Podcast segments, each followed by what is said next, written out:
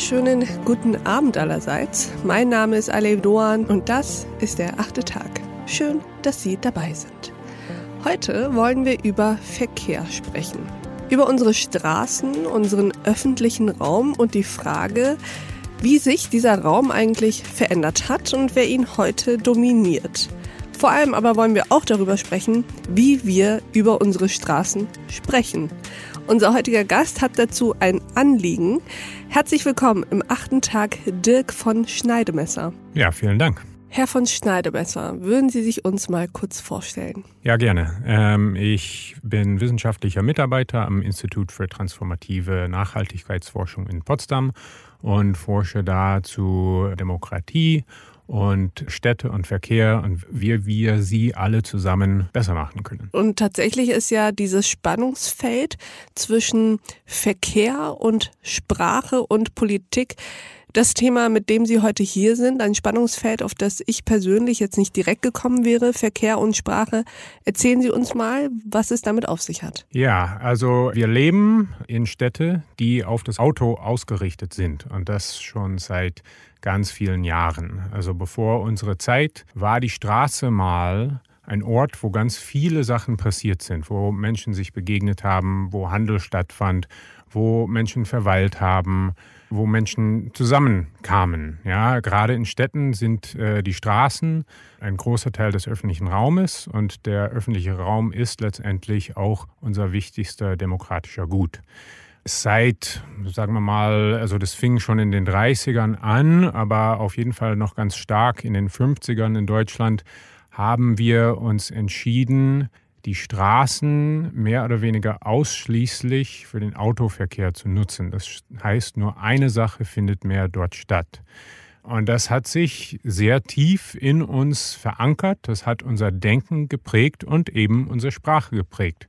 Und dadurch, dass es unsere Sprache geprägt hat, prägt unsere Sprache dann wiederum sozusagen unser Zugang zur Stadt und wie wir unsere Städte entwickeln, wie wir sie bauen.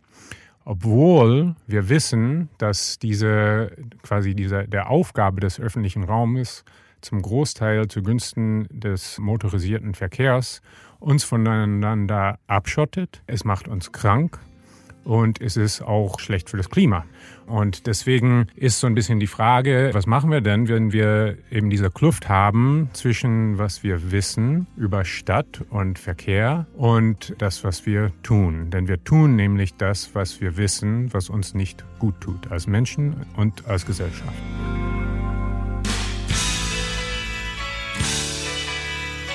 Der Verkehrsforscher Dirk von Schneidemesser sieht in den Straßen unserer Städte und Dörfer einen zentralen Kit für unsere Gesellschaft. Das ist quasi auch der soziale Stoff, den uns zusammenhält, diese diese unverbindliche Beziehungen mit unseren Nachbarn, mit die Leute, die einfach auch Augen auf der Straße haben, wenn wir nicht gerade aufpassen auf unsere Kinder oder sowas. Und das fällt auch ein Stück weit weg, wenn wir einfach kein Leben auf der Straße haben. Laut Schneidemesser zeigen Begriffe wie Fahrradautobahn, wie dominant inzwischen das Auto in unserer Sprache ist. Und auch mit dem Wort Unfall kann er sich nicht anfreunden. Zu verharmlosend, findet er zum Beispiel Berichterstattung über Kollisionen, über Verkehrsgewalt, reden wir von Unfälle. Unfall, Teil der Bedeutung ist, dass es beispielsweise überraschend ist und dass es ein isolierter Beispiel ist. Im Einzelfall sind sie natürlich überraschend, aber wenn man die Statistik anschaut, wissen wir, dass das, das hat System. Also viele hunderttausende Schwerverletzte und mehr als 3000 getötete Menschen im Straßenverkehr jedes Jahr. Diese Folge über unsere Sprache und wie sie mit der Verkehrswende zusammenhängt, hören Sie in voller Länge wie alle Folgen vom achten Tag auf thepioneer.de. Ich wünsche Ihnen noch einen schönen Abend. Ihre Alef Doan.